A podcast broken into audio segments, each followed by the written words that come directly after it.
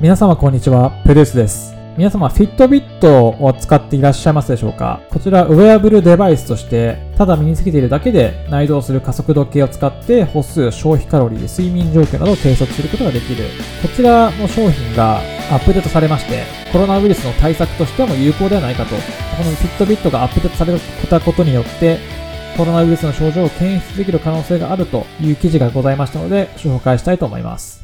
参照はミディアムからです。詳細についてお伝えします。ウイルスに感染したところで、一人一人ができることってそれほど多くはないと思います。本当にコロナに感染しているかどうかもわからない。これは医者に行かないと判断つかないということで、なかなか検知が難しい状況ではあると思います。アメリカ政府の公式ガイドラインによると、風邪やインフルエンザと同じように、かかった場合は自宅で療養するように定めています。で、療養する際はちゃんとした休息、水分の摂取、生活空間上における他人との接触は控えるなどです。で、コロナウイルスは発症した後は数日または数週間ウイルスと戦い続けて、一見元気そうに見えても、そのうち数時間のうちに悪化し、人工呼吸器を必要とするケースも見られています。自宅療養している場合、深刻な事態に陥ったことをどのように判断できるでしょうか？これらのどのような状況においても、自分の体が体調がおかしいと、コロナの危険性が高まってきたというふうに判断できる材料の一つとして、フィットビットがあるのではないかという可能性ですね。で、今のところコロナ対策で急速に話題となっているツールの一つとして、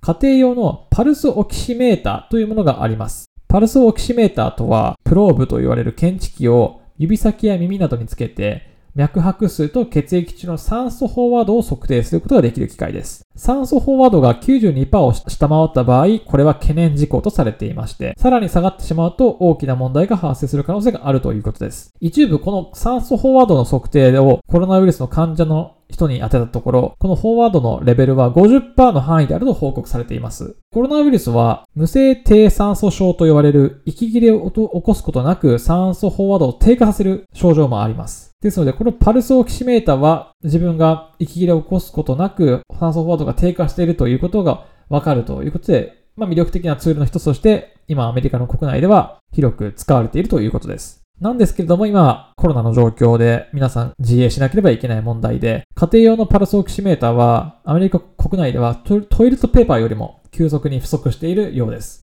フィットビットスマートウォッチを身につけている。まあ現在その一部のモデルでパルスオキシメーターのような酸素飽和度を測定できる機能がフィットビットに実はついています。これによってつけた方の命を救う可能性がある魅力的なアップデートではないでしょうかというふうに伝えています。フィットビットがこの酸素飽和度を測定できる機械、彼らは睡眠時無呼吸症候群を検知できるような機能をつけたくて、この実装を取り行っていました。睡眠時無呼吸症候群においても、この酸素飽和度の問題が関連していけるということで、酸素飽和度を調べるための技術が無呼吸症候群だけでなくコロナにも使えるのではないかということで実装がなされています。で、フィットビット社は2020年4月15日、新型コロナウイルスの感染検出追跡阻止を目的とするために、アメリカ・スタンフォード大学の医学部と取り組みを協力すると発表しています。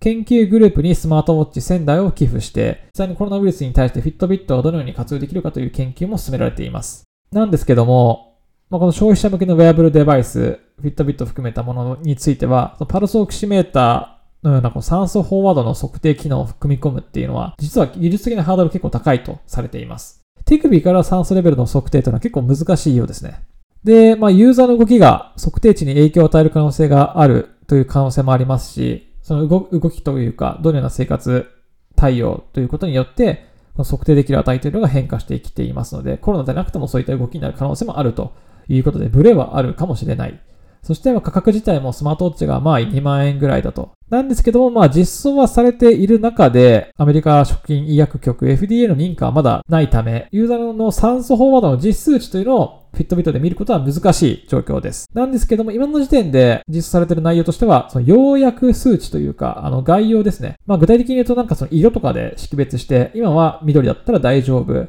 黄色信号出てたら、あ、ちょっとお一緒に行った方がいいかもというような内容ですね。そこで起こった変異を機械やユーザー自身が検知して医学的な条件を求めることができるかもしれませんと話しています。で、FDA の問題については、まあ、認可を降りればっていう話もあるんですけども、これはもしかしたら検索大手の Google があの、フィットビット買収したのが2019年にありましたよね。それによって、あの、資金的なハードルとか、医療団体とのつながり、さっきのスタンフ大学医学部とか、のつながりは増えたということで、自社だけでは達成困難であった FDA の問題とか技術的なハードルというのは解決される可能性もあるそうで、これはギズモード誌にも、あの、彼ら発表しているんですけど、まもなく FDA の認可を申請する予定ということで、申請するからには通るかもしれないというくらいのレベルになっているかもしれません。で、フィットビットのその酸素フォワード測定機能というのは、もう自分の今血中濃度がちょっと下がってきているとか、っていう風に体に異変をきたしたことが少しでもわかることができれば意味のある、意義のあることだと思います。ですので、FDA に通らずに今の実装のままでも十分使える余地はあると思いますし、同社における身長、体重、年齢、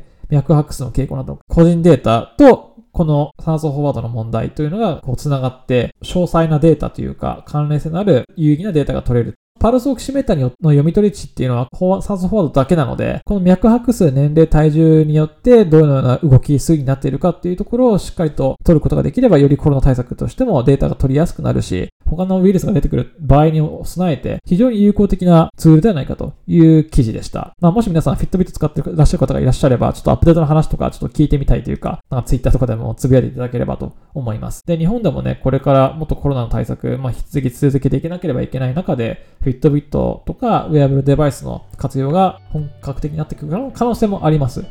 私はこれを見て非常にウェアブルデバイスの使われる有用性というのは非常に高まってくるだろうなというふうに感じていますので、携帯でできなければ、フィットビットみたいなそのスマートウォッチのような最適化された健康デバイスを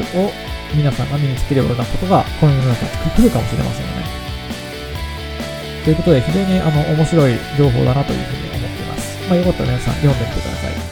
以上、プレスでした。